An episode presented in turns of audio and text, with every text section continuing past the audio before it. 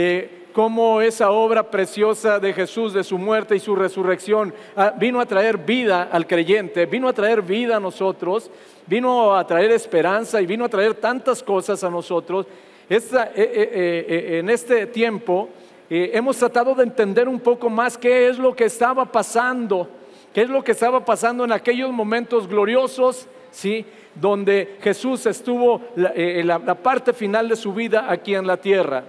El jueves pasado estuvimos hablando un poquito de diálogos que sostuvo Jesús aquí en la tierra, pero que nos pasan a veces desapercibidos, que leemos muy deprisa y no entendemos mucho qué estaba pasando. Y estuvimos reflexionando eh, eh, cómo hay un diálogo tremendo que se da entre Jesús, Moisés y Elías. Están los tres ahí en la transfiguración y ahí hubo un diálogo muy intenso. Hubo un diálogo muy intenso que nos pasa a veces de noche, porque realmente, eh, pues, eh, o, leemos muy de carrera o de plano ni leemos esos pasajes. El día de hoy, en mi corazón eh, está el seguir tratando de entender qué pasaba en el corazón de Jesús cuando estaba pasando él por estos procesos.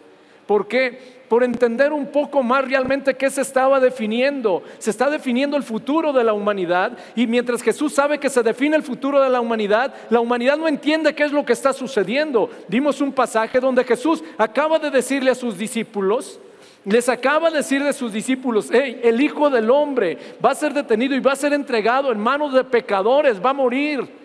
Y ellos no entienden y se recuerdan que ellos le dicen, eh, eh, empiezan una discusión sobre eso y la discusión es, ¿y quién va a ser el mayor entonces?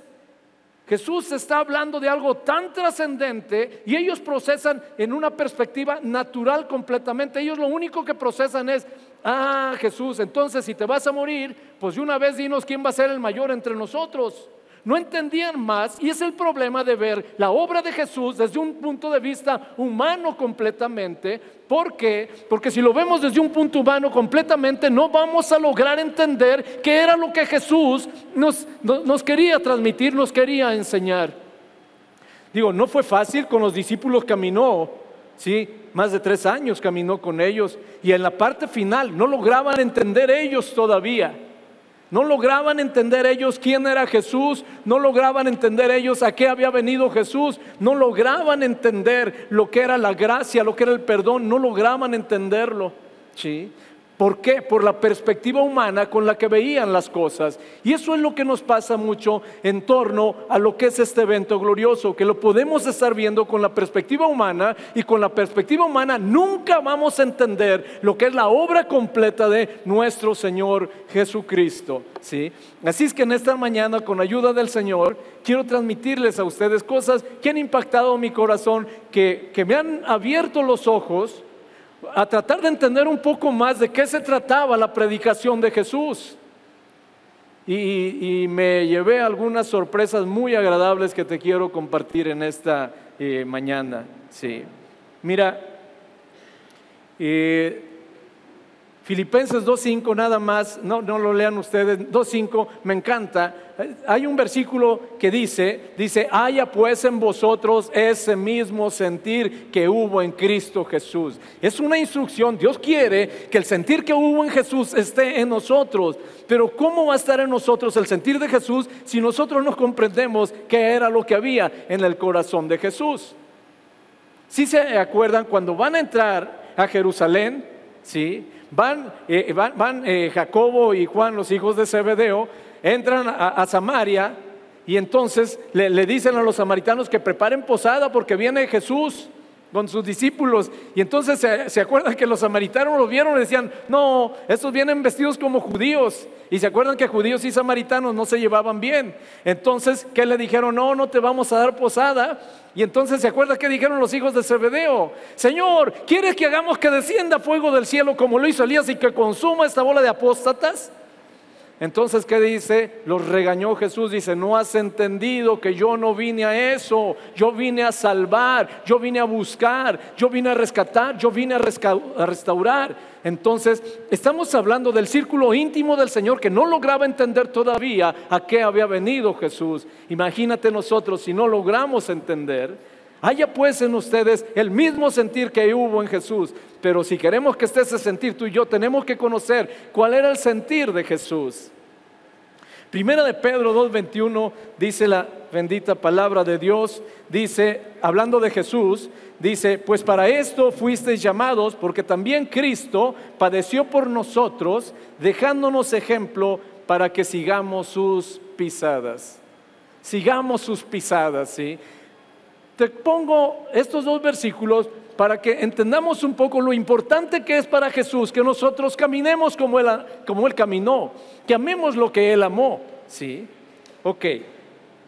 Ahora, con esos dos versículos nada más, te, te pregunto, ¿de qué fue de lo que predicó, eh, de lo que predicaba Jesús? Vamos a tratar de entender su sentir. ¿Sí? ¿De qué era lo que más predicaba Jesús cuando estaba aquí en la tierra? Del amor al prójimo, muy bien. ¿De qué más? De su reino, muy bien. ¿Qué más? Bueno, del Padre, todo lo que ustedes me dicen y muchas cosas más importantísimas predicó Jesús. Todo eso, ¿sí? Pero si tú en proporción te pones a ver de qué predicó más Jesús, te vas a dar cuenta que ni por equivocación hay algo que se le acerque siquiera a las veces que él predicó sobre el reino de los cielos. Sobre el reino de los cielos. Es impresionante cómo Jesús predicó sobre el reino de los cielos. Y entonces nosotros a veces no hemos entendido de manera plena lo que es la predicación de Jesús, porque regularmente la predicación de nosotros, el evangelio de nosotros, ¿sí?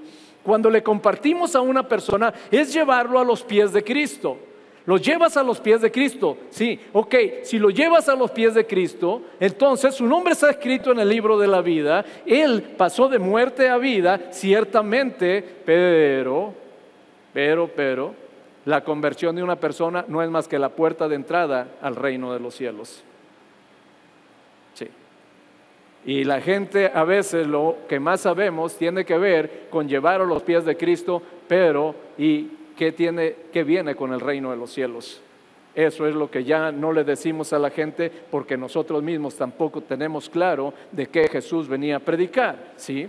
Entonces, te digo, ah, si, si, por ejemplo, ¿cuántas veces habló Jesús? ¿Cuántas veces habló Jesús? Que el que no naciere de nuevo no verá el reino de los cielos. ¿Cuántas veces predicó de eso? Una. Una vez predicó de eso y se lo dijo a Nicodemo. ¿Mm? Una vez predicó de eso. Sí. Eh, ¿Cuántas veces predicó de la salvación?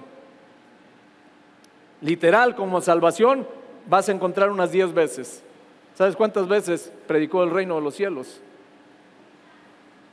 Aprox 100 veces habló del reino de los cielos. ¿Por qué? Porque la salvación es la puerta de entrada al reino de los cielos, pero la salvación es el medio, no es el fin. Si nada más fuera la salvación, nos salvábamos y se acababa todo, pero no, a partir de la salvación empieza lo mero bueno para nosotros. Eh, nos han librado del mundo de las tinieblas, nos hemos pasado de muerte a vida, pero ¿qué es lo que sigue? Y eso es lo que Jesús hablaba, era lo que Jesús compartía. Y eso es lo que el día de hoy yo entiendo que no necesariamente como iglesia hemos entendido el llamado a, tener el sentir de Él. Mira, te vas a sorprender, Jesús, cuando su primera predicación habló del reino de los cielos y su última administración habló del reino de los cielos.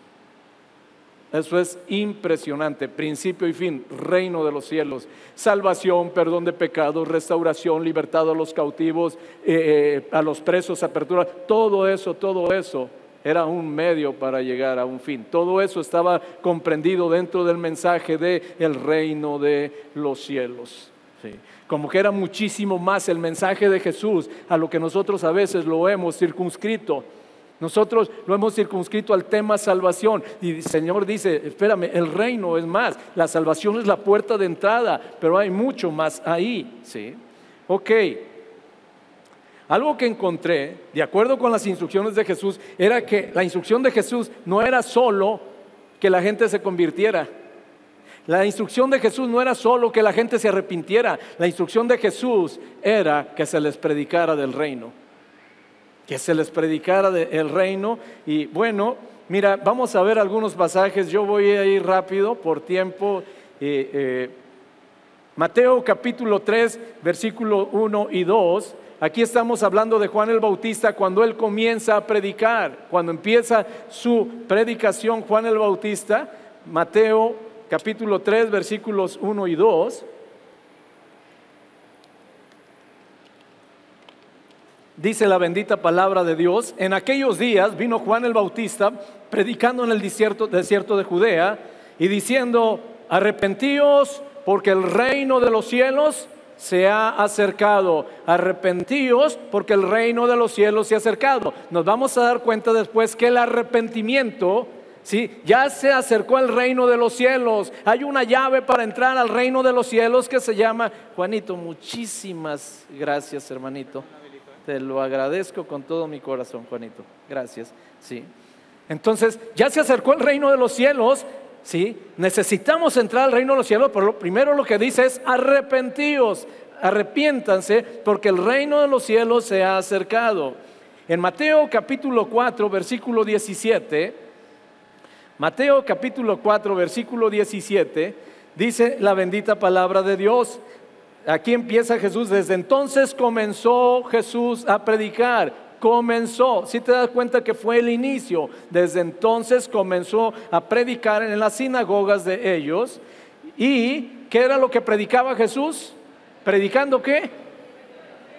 Predicando el Evangelio del reino y sanando toda enfermedad y toda dolencia. ¿Por qué? El que se sane la enfermedad, en el que se sane la dolencia, en que se liberte a los cautivos, es porque el reino del cielo ha llegado a nosotros. Esa es la razón. Pero el enfoque era predicar el reino de Dios, el reino de los cielos. Incluso en Mateo capítulo 6, versículo 10, cuando Él está enseñando a sus discípulos a orar, le dicen, enséñanos a orar. Y les enseña la oración modelo, el Padre Nuestro. Y hay un momento donde ellos en el versículo 10 los enseña a orar y un clamor dice, venga a nosotros tu reino y hágase tu voluntad, así como en el cielo, también en la tierra. Ellos, Jesús les estaba enseñando que hay un reino y en ese reino hay un rey y en ese reino se hace la voluntad de ese rey. Entonces el clamor era que ese reino de Dios descendiera a la tierra y que así como se hace la voluntad en el cielo, se hiciera aquí en la tierra. Mateo capítulo 6, versículo 13, termina diciendo, el mismo del Padre nuestro dice, y, no nos metas en tentación, mas líbranos del mal, porque tuyo es el reino, tuyo es el reino. Mateo capítulo 6, versículo 33.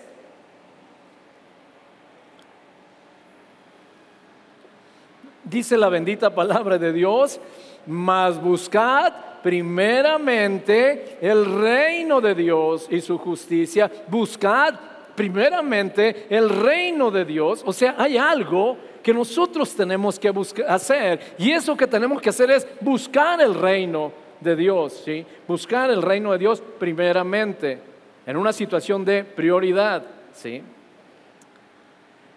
Ok, Mateo capítulo 9, versículo 35. Estoy solo citando algunos versículos para que entendamos qué había en el corazón de Jesús cuando estaba aquí en la tierra.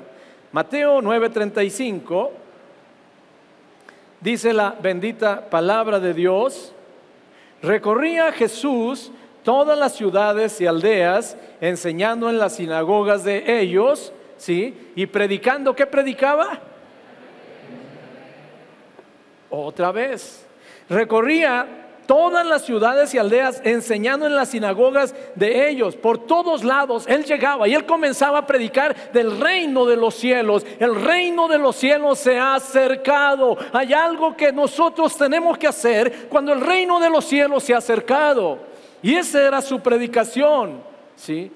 Ahora, Mateo capítulo 10, versículos 5 al 8, cuando manda a sus discípulos ¿Se acuerdan que los manda a los doce discípulos? Vayan, sanen enfermos, liberen endemoniados. Pero vea qué instrucción les da. Mateo capítulo 10, versículos 5 al 8, dice, a estos doce envió Jesús y les dio instrucciones diciendo, ¿qué fue lo que les dijo?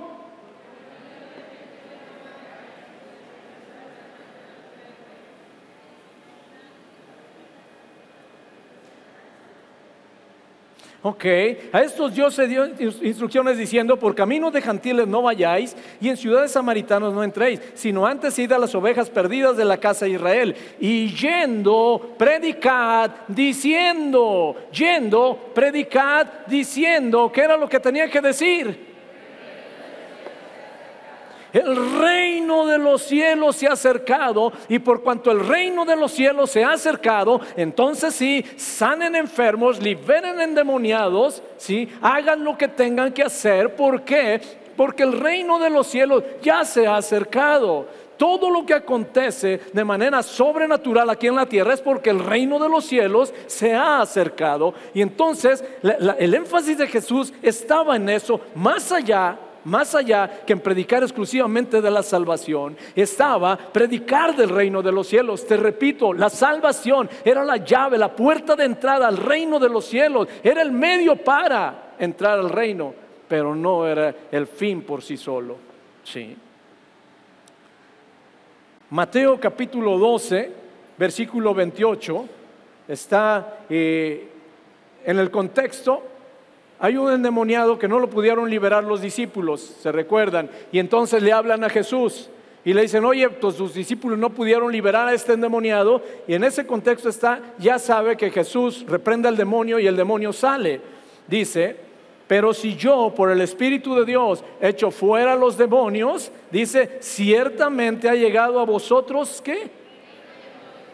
El reino de los cielos el reino de los cielos. Y para mí es reveladora y confrontativa esta predicación. ¿Por qué?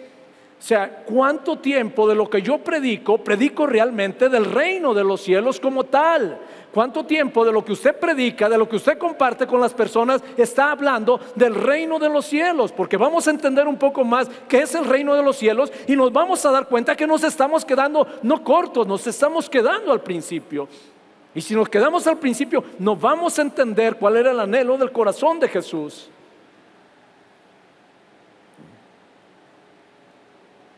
Bueno, si quieren anotar nomás Marcos 1, 14, 15, Lucas 4, 42 al 43, sigue hablando del reino de los cielos.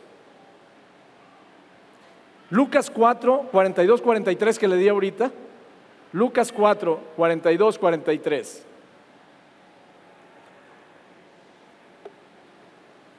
Jesús, por supuesto, está haciendo una serie de milagros, y milagros impresionantes y quieren que se quede ahí. Quieren que se quede ahí. Dice, cuando ya era de día, salió y se fue a un lugar desierto y la gente le buscaba y llegando a donde estaba le detenían para que no se fuera de ellos. ¿Sí? Versículo 43, pero él les dijo, si están en el 43? Lucas capítulo 4, versículo 43, ¿sí? Lo detenían y no querían que se fuera, pero él les dijo, puede leer conmigo congregacionalmente, dice, es necesario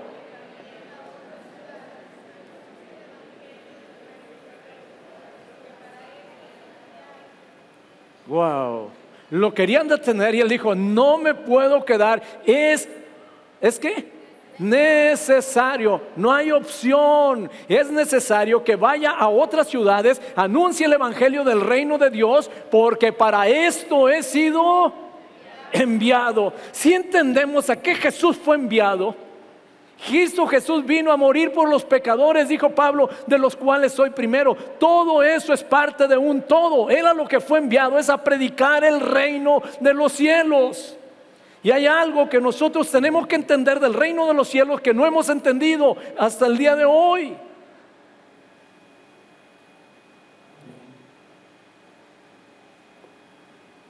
Ahora, ahí vemos a Jesús de manera recurrente estar hablando hasta que al final dice, yo fui enviado para predicar sobre el reino de los cielos. ¿Sí?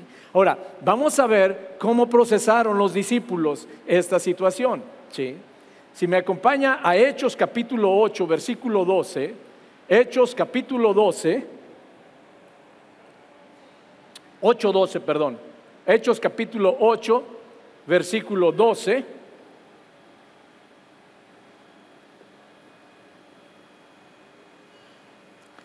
Está hablando de, Felipe que está predicando. ¿sí? Dice la bendita palabra de Dios. Pero cuando creyeron a Felipe que anunciaba, está proyectado, puede leer conmigo, cuando creyeron a Felipe que anunciaba el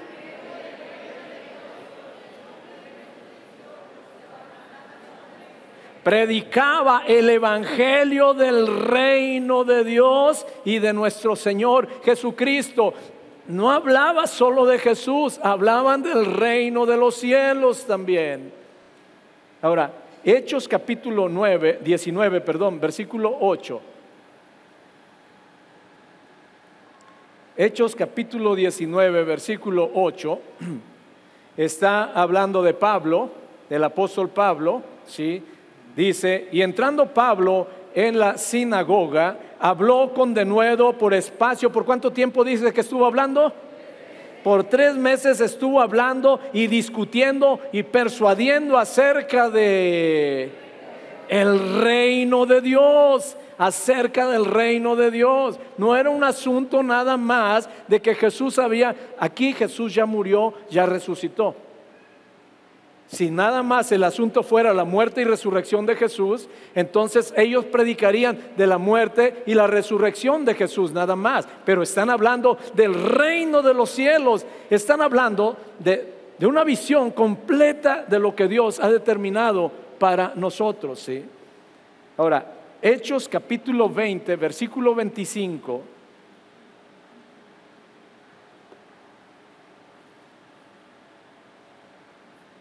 Está despidiéndose Pablo de una iglesia que él continuamente estuvo al pendiente de ellos.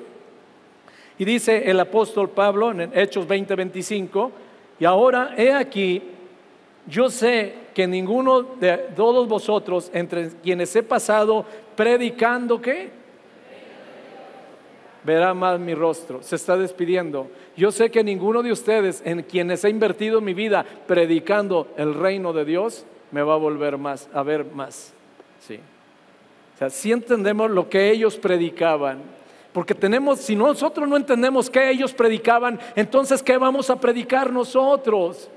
Cuando nos acercamos con alguna persona en necesidad, ¿qué es lo que les predicamos? ¿Qué es lo que les decimos? A veces, amados, y no está mal, no está mal decir, Dios te ama, Dios puede esto. No está mal que les digamos eso, pero el asunto es, y si no les predicamos el reino de los cielos, entonces, ¿qué les estamos predicando?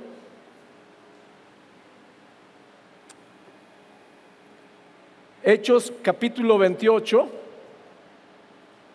versículo 23.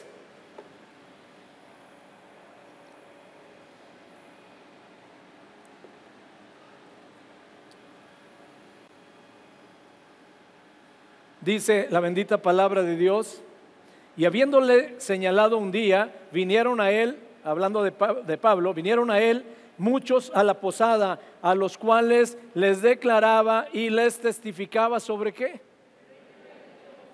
Desde la mañana hasta la tarde, persuadiéndoles acerca de Jesús, tanto por la ley de Moisés como por los profetas, mañana y tarde, predicándoles del reino de los cielos.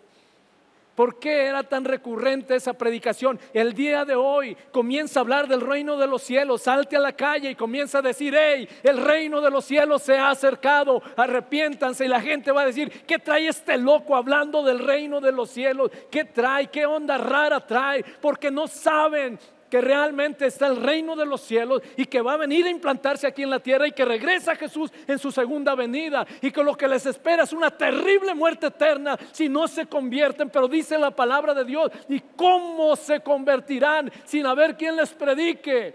Qué bueno que haya quien abrace.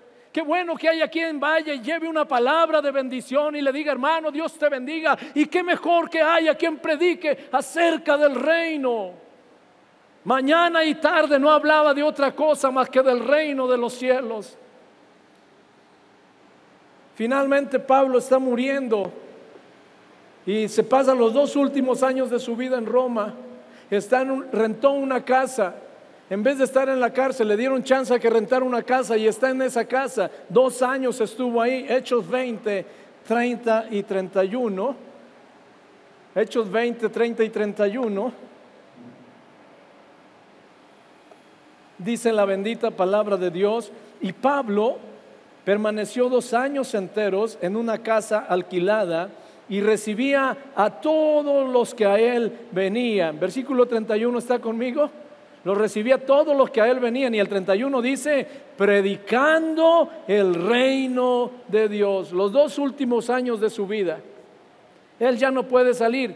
¿sí? Tiene una casa por prisión. No lo tienen en la cárcel por ciertos privilegios, lo dejaron que estuviera recluido en una casa los dos últimos años de su vida, una casa rentada. Él ya no salía, la gente iba a donde estaba Pablo y Pablo, toda la gente que llegaba con él, les predicaba del reino de los cielos, del reino de Dios. Ok, si, vimos lo que Jesús hizo de su predicación. El reino de los cielos se ha acercado, el reino de Dios, arrepiéntanse, el reino, el reino, el reino, el reino. Y los discípulos, ¿qué hacen? Predicar, el reino de los cielos se ha acercado, el reino de los cielos se ha acercado, arrepiéntanse. Ahora, te voy a, voy a, voy a platicarte un poquito de un diálogo también muy íntimo que se da de Jesús con sus discípulos, de los que pocas veces nos ponemos a reflexionar.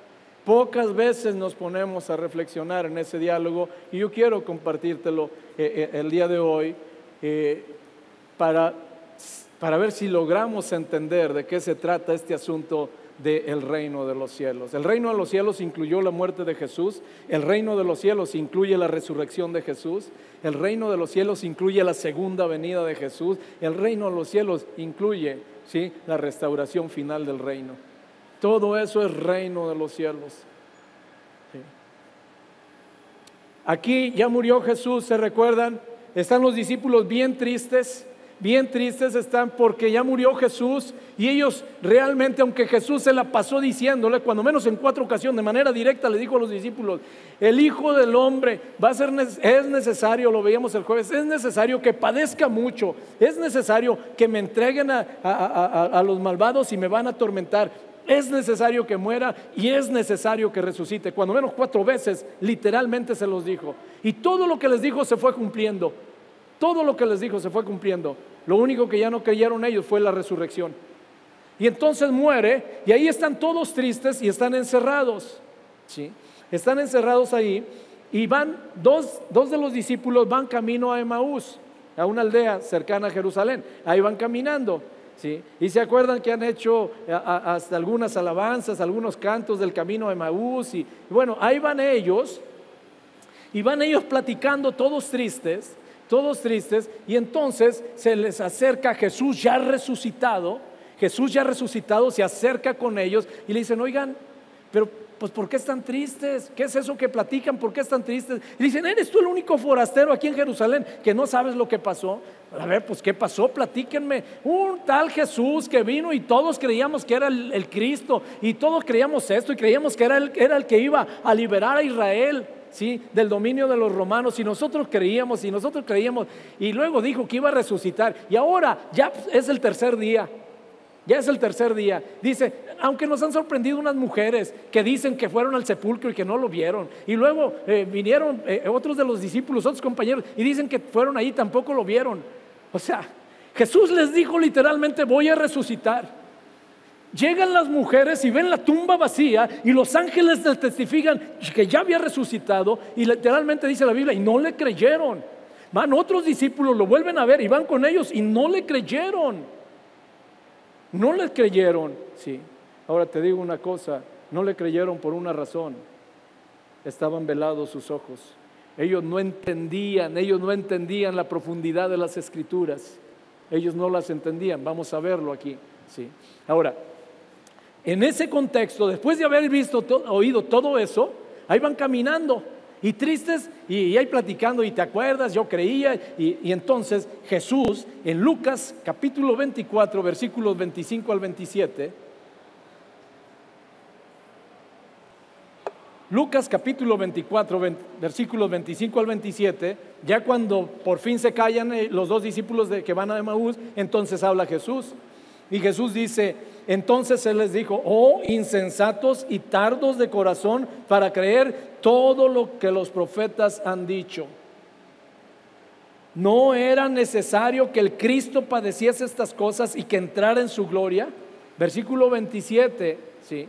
Y comenzando desde Moisés y siguiendo por todos los profetas, les declaraba en, les declaraba en todas las escrituras lo que de él decían. ¿Sí? Ok. ¿Qué, ¿Qué decían las escrituras de Jesús? ¿Y qué más decían las escrituras de Jesús? Déjame decirte una cosa. Vamos al Antiguo Testamento y te vas a dar cuenta de lo que decían las escrituras de Jesús. No, las, escrituras no solo hablaban de que iba a morir, iba a resucitar. No, las escrituras dicen que regresaba al cielo. Las escrituras hablan desde el Antiguo Testamento que iba a regresar en su segunda venida. Y dice para qué, y dice todo lo que iba a pasar en ese tiempo. Ahí está, en la palabra de Dios está todo lo que iba a suceder. Entonces Jesús comienza a decirles, hey, hey, tranquilos, es que ustedes se quedaron con mi muerte y déjenme les hablo lo que dicen las escrituras de mí. Las escrituras dicen esto, esto, esto, esto, ¿sí? Y entonces, por supuesto, por supuesto, comenzó a hablarles de su segunda venida. Comenzó a hablarles de su segunda venida. Ahora,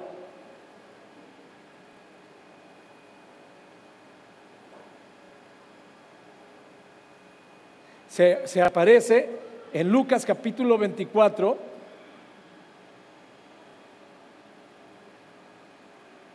Lucas capítulo 24, versículos 44 al 47.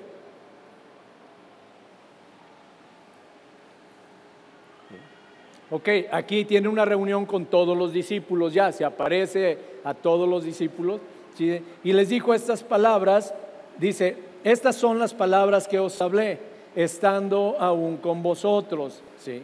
En el versículo 44, estoy de Lucas 24, 44, 47 que era necesario que se cumpliese todo lo que está escrito de mí en la ley de Moisés, ¿sí? en los profetas y en los salmos.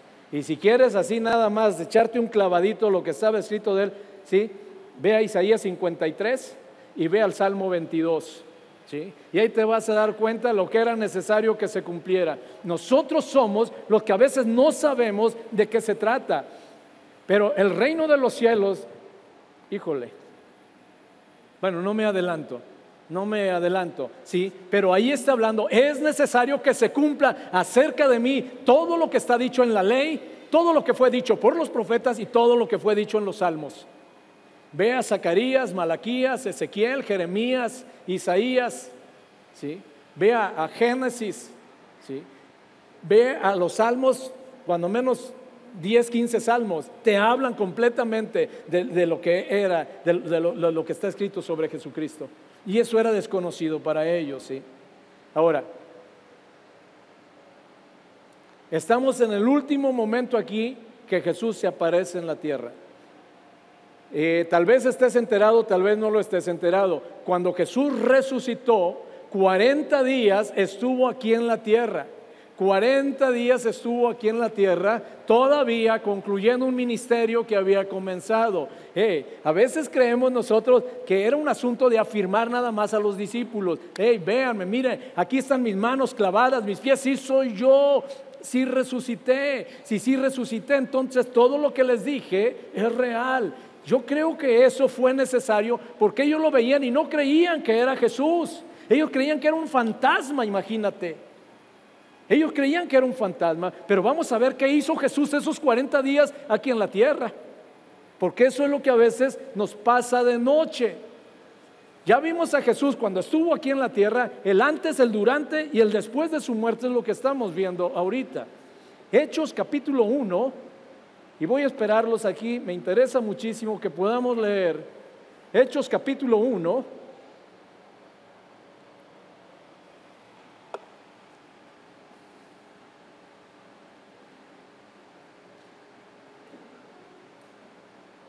Vamos a leer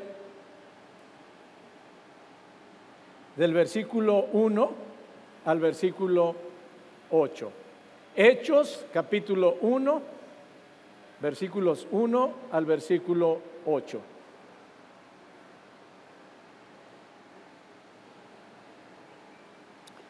Muy bien, voy a, comenzar la, la lectura. Versículo 1 dice, en el primer tratado, oh Teófilo, hablé acerca de todas las cosas que Jesús comenzó a hacer y enseñar. Y hasta el día que fue recibido arriba, después de haber dado mandamientos por el Espíritu Santo a los apóstoles que había escogido, a quienes después de haber padecido, ¿sí?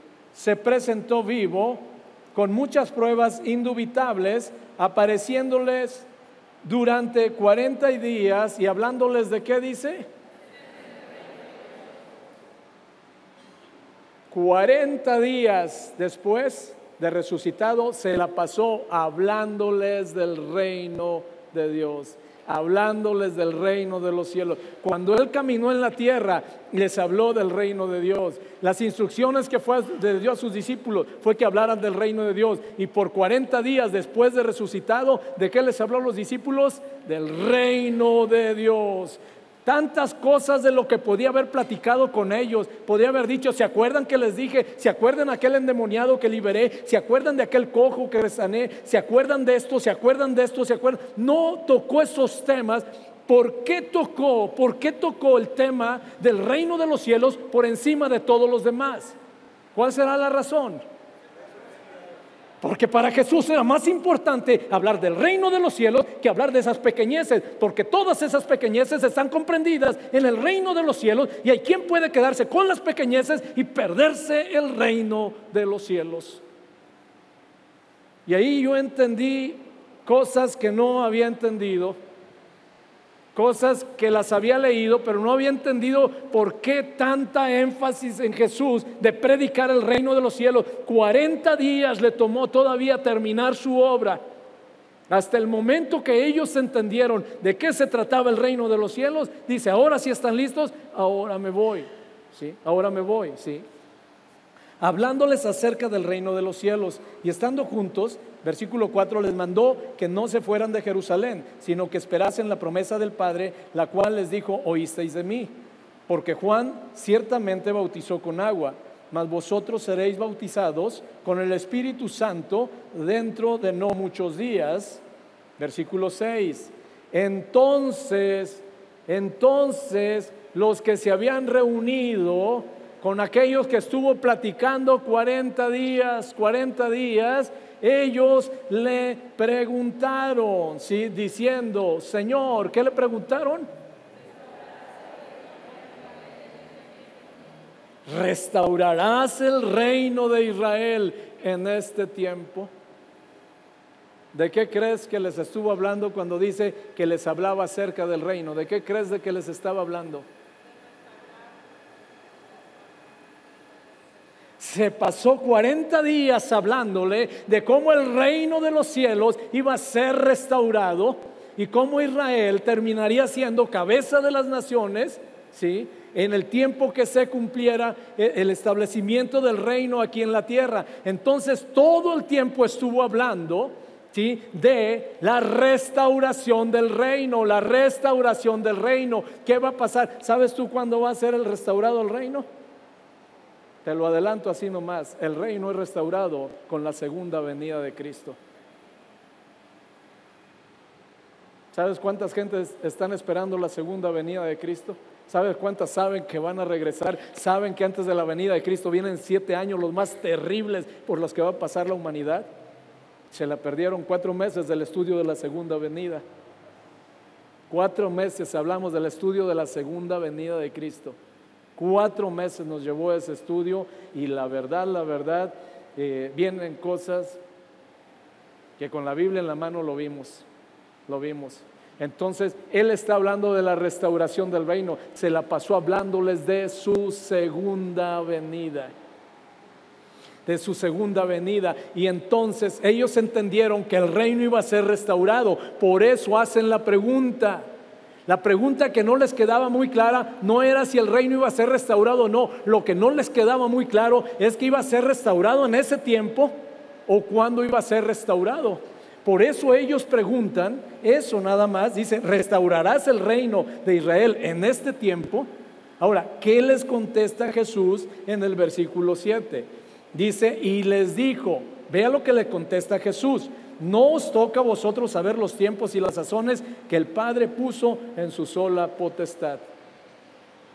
Si te das cuenta que Jesús, por supuesto, está asumiendo la restauración del reino. No les dijo que no iba a restaurar el reino. Ellos preguntan, ¿vas a restaurar el reino en este tiempo? Y en este tiempo, y Jesús dice, miren, no es asunto de ustedes si se restaura ahorita o si se restaura en 100 años o si se restaura en mil años. El asunto de ustedes es que el reino va a ser restaurado. 40 días después de resucitado, con todas las evidencias, ahora sí, ninguno de los que estaban escuchando la predicación podía dudar de que él era quien dijo ser. ¿Vieron? ¿Lo vieron resucitado? ¿Sí? ¿Le vieron sus manos horadadas, sus pies traspasados? ¿Le vieron su costado abierto? Todo eso lo pudieron ver. Y entonces, ya cuando no tuvieron la menor duda que era él, 40 días se ocupó de predicarse de la restauración del reino. Ahora,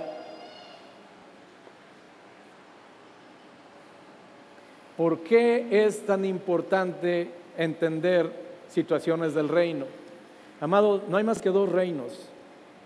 No hay más que dos reinos, de acuerdo con la palabra de Dios. Uno es el reino de los cielos y otro es el reino de las tinieblas. En uno de esos dos vamos a estar, o en uno de esos dos estamos ya. Sí. Entonces, cuando nosotros no tenemos claro esta situación, realmente no sabemos qué es lo que estamos jugándonos en la vida. Lo que te estás jugando es tu eternidad, mi amado. Lo que nos estamos jugando nosotros es nuestra eternidad. Los 20, 30, 50, 60 años de aquí son nada. Lo que está en juego es nuestra eternidad. Y por eso Jesús está hablando de la segunda venida. Sí. Ahora, cuando nosotros predicamos el Evangelio, cuando hablamos del Evangelio, te digo, realmente hablamos del reino, hablamos de, de todo lo que el reino implica.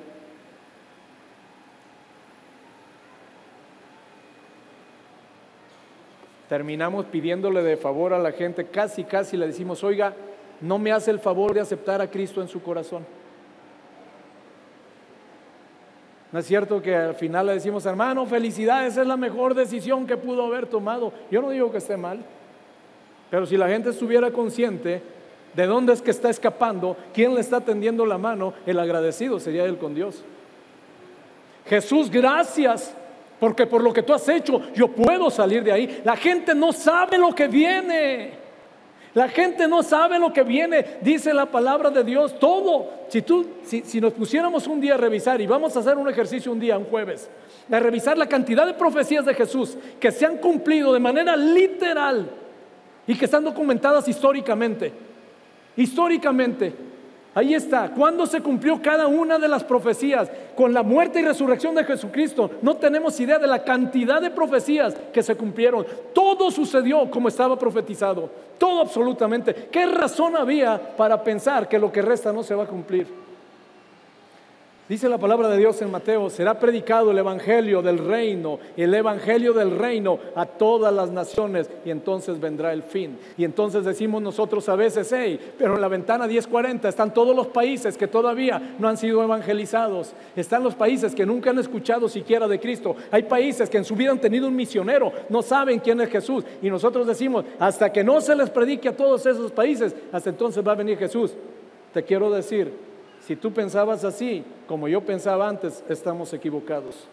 Y estamos equivocados porque la palabra de Dios te deja ver que en la gran tribulación todavía se va a seguir predicando el Evangelio. Y ahí se le va a predicar a aquellos que no se les había predicado. Sí. Es tremendo, es tremendo. Hablar de la restauración del reino es hablar de la segunda venida de Cristo. Si habláramos si habláramos poquito, aunque sea, de lo que precede a la segunda venida de Cristo, amados, Se nos acababan las vacaciones. ¿De qué hablaba Jesús después de resucitado? ¿De qué hablaba? Ok. Se entiende en teoría que estas dos semanas es cuando más sensibles estamos a este tipo de palabra. ¿sí? Ahora, ¿cuántas veces nosotros hemos hablado del reino de Dios? Y si salimos a la playa, ¿de qué vamos a hablar? Y si no salimos de vacaciones, ¿de qué vamos a hablar? Ahí una opción de lo que puedes hablar. Cristo, así como cuando estaba con Moisés Elías, habló de lo que era importante. Habló de lo que era importante y el jueves lo vimos. Aquí Cristo sigue hablando de lo que es importante. ¿sí? Ok. Si logramos entender, si te logro transmitir nada más que el reino de los cielos es mucho más que la salvación del hombre, que el reino de los cielos es mucho más que la muerte y la resurrección de Cristo. El reino de los cielos es un todo, queda comprendido, todos esos eventos quedan comprendidos en el reino de los cielos. Pero en el reino de los cielos concluye con el establecimiento de la nueva Jerusalén aquí. ¿Usted sabe? Tal vez sabe que lo que usted conoce como tierra aquí y los cielos que usted conoce aquí se van a chicharrar completamente. De lo que usted conoce aquí no va a quedar absolutamente nada. Absolutamente nada. Lo que va a descender del cielo es una nueva ciudad, es la nueva Jerusalén. Y cuando tú ves lo que es la nueva Jerusalén, ¿sí? Wow, nada más hay buenas y malas noticias con la nueva Jerusalén. Mira, en Apocalipsis capítulo 21,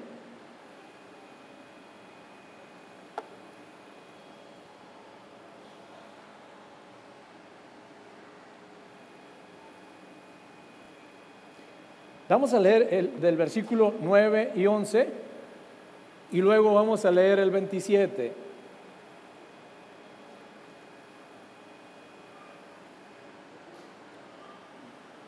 Yo voy a leer del 9 al 11 y en el 27 nos reunimos congregacionalmente. Dice la bendita palabra de Dios.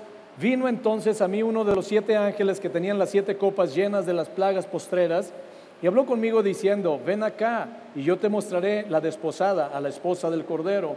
Y me llevó en el espíritu a un monte grande y alto y me mostró la gran ciudad santa de Jerusalén que descendía del cielo de Dios, teniendo la gloria de Dios y su fulgor era semejante al de una piedra preciosísima como piedra de jaspe, diáfana como el cristal. ¿Sí? Nada más para que te des una idea, esta ciudad tiene 12 puertas ¿Sabes qué es lo que hay de puerta? Cada puerta es una perla. Esa es la, para que te des una idea nomás. ¿Sabes que las calles de ahí son de oro? ¿Sí? Ok, digo, si sigues leyendo te vas a dar cuenta de lo que es. Pero seguimos al versículo 27. Nos pasamos al 27. Está hablando, digo, qué bueno que ya la vimos, qué bueno que ya platicamos en esta mañana de esta santa ciudad que desciende del cielo, pero si ya está en el versículo 27, ¿podemos leer congregacionalmente? Versículo 27 dice, no entrará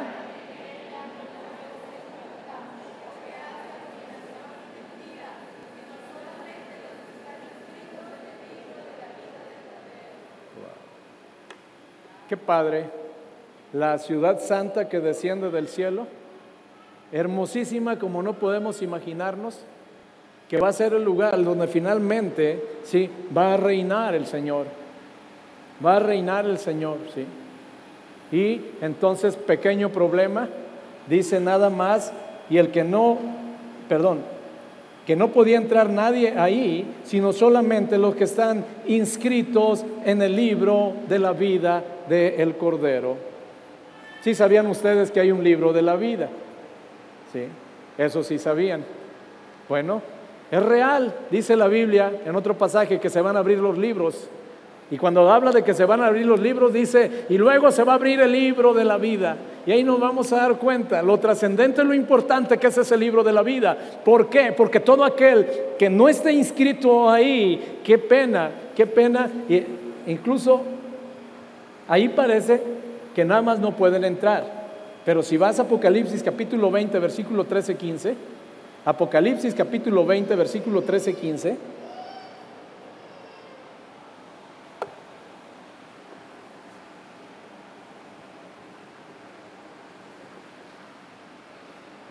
dice la bendita palabra de Dios. Yo voy a leer 13 y 14 y el 15 lo leemos congregacionalmente. Dice, y el mar entregó los muertos que había en él, y la muerte y el Hades entregaron los muertos que había en ellos, y fueron juzgados cada uno según sus obras. Y la muerte y el Hades fueron lanzados al lago de fuego. Esta es la muerte segunda. Versículo 15, puede leer conmigo congregacionalmente, dice, y el que no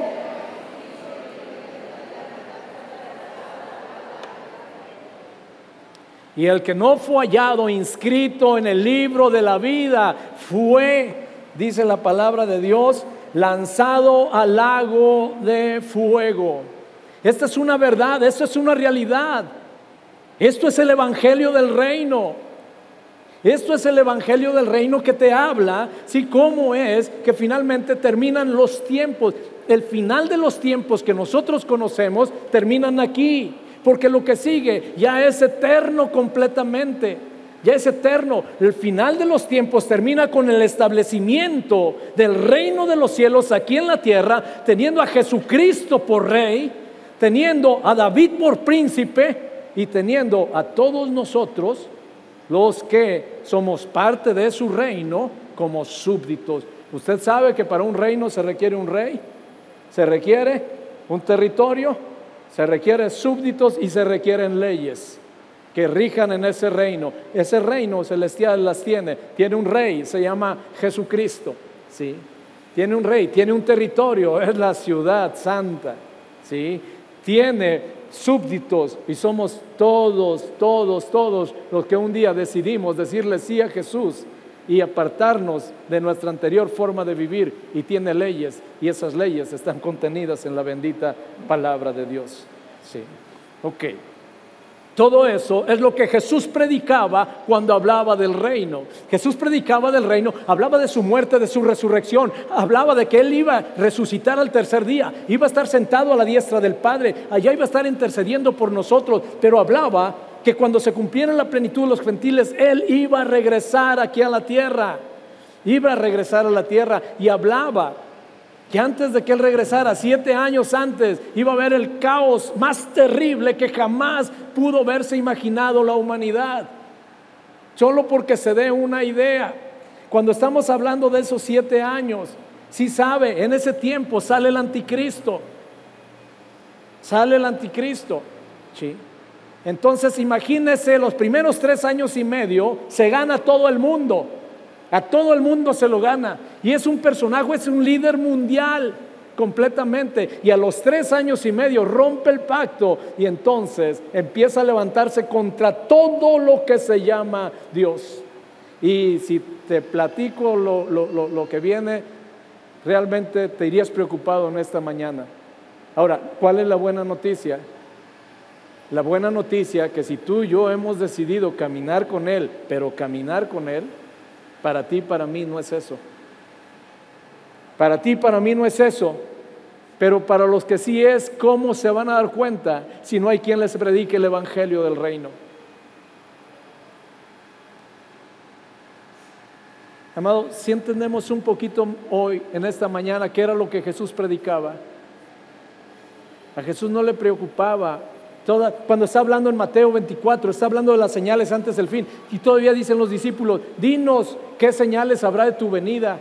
Él está aquí, todavía no se va, pero ya están hablando de su segunda venida. Y Jesús dice, ¿qué es lo que va a pasar? Pero ahí estamos hablando cuando el reino de los cielos ya se establece en esta tierra. Y amados, nuestra predicación, nuestra predicación tiene que ser sobre el reino de los cielos completamente. Hablar de todo lo que inmiscuye el reino de los cielos y que la gente se dé cuenta que con mucho amor estamos en el tiempo de la gracia, estamos en el tiempo donde la gente se arrepiente, Dios la perdona, la recibe, su nombre es escrito en el libro de la vida. Pero va a llegar un momento donde esa dispensación se concluye y ya no hay más gracia. Dice la palabra de Dios, en aquel tiempo me van a buscar, pero ya no lo van a encontrar, se acabó la gracia. Esta es una dispensación. Ahorita todo se define por lo que Jesús hizo por ti, por mí, y porque nosotros queramos abrirle la puerta e invitarlo. Pero hay un momento que esta dispensación termina. Cuando Jesús regresa aquí a la tierra, se acabó la dispensación de la gracia. Y ahora sí, el que quiera ser salvo, la única opción va a ser salvo a través de su propia vida. Porque va a ser perseguido hasta ser ejecutado. Y solo si mantiene su fe en Jesús, solo si es capaz de morir como están muriendo algunos cristianos en África el día de hoy muriendo quemados, aseteados. ¿Por qué? Por no renegar de su fe en Jesús, por decir que creen en Jesús y por no negar su fe. Cosas peores que esas es lo que va a venir. Amados, hoy es día de buena nueva. ¿Cómo no tener gratitud con el Señor cuando a partir de ese reino que nos predica nosotros, por supuesto, nosotros regresamos, pero nosotros regresamos con Él? Si sabes que dice la palabra de Dios que cuando Él regresa trae a sus gavillas, Él viene montado en un caballo blanco. Y nosotros atrás de Él glorificando su nombre para ser sus súbditos aquí en la tierra. Pero no tenemos idea de la cantidad de personas cuando veíamos el estudio de la segunda venida. Es espeluznante la cantidad de millones de millones de millones de personas que se van a perder. Es peluznante verdaderamente. Entonces, en un día como hoy, ¿cómo no decirle gracias, Jesús? ¿Cómo no decirle, Jesús, porque me predicaste el reino completo? Porque me dijiste de qué se trataba la vida cristiana porque me dijiste que no era una vida sencilla, pero es la única vida que nos permite terminar de pie, de frente, es la única vida que nos permite escuchar que cuando cierro los ojos aquí los voy a abrir en presencia de mi Señor. Gracias Jesús, porque no solo me predicaste del amor, me predicaste el mensaje completo, me dijiste que si no me arrepentía me iba a condenar. Gracias Jesús. Y a partir de ahí nosotros asumir la responsabilidad de hablar del Dios de amor, sí, pero también hablar del reino de los cielos. El reino de los cielos se ha acercado. Ahí está la llave. ¿Cuál es la llave? Arrepiéntete arrepiéntete, voltea. El que, el que robaba, no robe más. El que hurtaba, no hurte más. El que fornicaba, no lo hago más. Arrepiéntete porque el reino de los cielos se ha acercado. El gobierno de Dios ha descendido. Los demonios se sujetan, los enfermos son sanados. A los pobres se ha anunciado el Evangelio. Y eso es una profunda gratitud de nuestro corazón. Yo quiero orar, yo quiero darle gracias a Dios. Y le quiero dar gracias no solo por su gran victoria, que fue nuestra victoria, porque como Él lo pensó todo, como Él pensó todo desde la eternidad hasta la eternidad. ¿Cómo, cómo, diseñó cada momento, cómo a través de cada dispensación nos fue preservando. Aunque el hombre pecaba, siempre nos dejaba una reminiscencia de gracia que nos permitía seguir adelante hasta el día que llegaron con nosotros. Me encantó mucho cuando terminamos alabando a Dios y le decíamos gracias. Yo te doy gracias, Señor. Yo quiero darle gracias a Dios porque, amados, porque Él no rehusó, si puede pasar el grupo de alabanza, por favor, porque Él no rehusó predicar el reino. Ahora, lo predicó antes, lo predicó durante y lo predicó después el reino de los cielos se ha acercado. Ahora, si tu vida ha cambiado a partir de que tú caminas con Jesús, es porque el reino de los cielos se ha acercado. Porque el reino de los cielos se ha acercado a tu vida, es porque hoy puedes hacer lo que antes no hacías y puedes no hacer lo que antes de manera incorrecta hacías. Pero eso es porque el reino de los cielos se ha acercado. Eso es porque tú fuiste diligente al llamado y te arrepentiste. Y por eso el día que tú le entregaste tu vida a Cristo, dice la palabra, tu nombre fue inscrito en el libro de la vida. Pero quien no está inscrito en el libro de la vida, esa santa ciudad que desciende del cielo, no va a poder entrar ahí. Y no solo no va a poder entrar ahí, va a ser cortado y va a ser lanzado al lago de fuego. Ese es el Evangelio de Dios. Ese es el Evangelio del reino, un Evangelio completo. ¿Por qué no tomas un momentito solo para reflexionar? Solo para reflexionar cómo está tu situación con Dios, hermano. ¿Cómo está tu situación con Dios? Realmente el reino de los cielos, que un día te abrió la puerta, estás en el reino de los cielos, caminas en el reino de los cielos, te sabes ciudadano del reino de los cielos.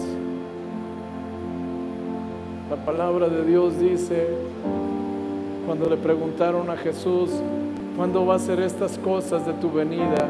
Y él solo dijo, estén preparados, porque no saben.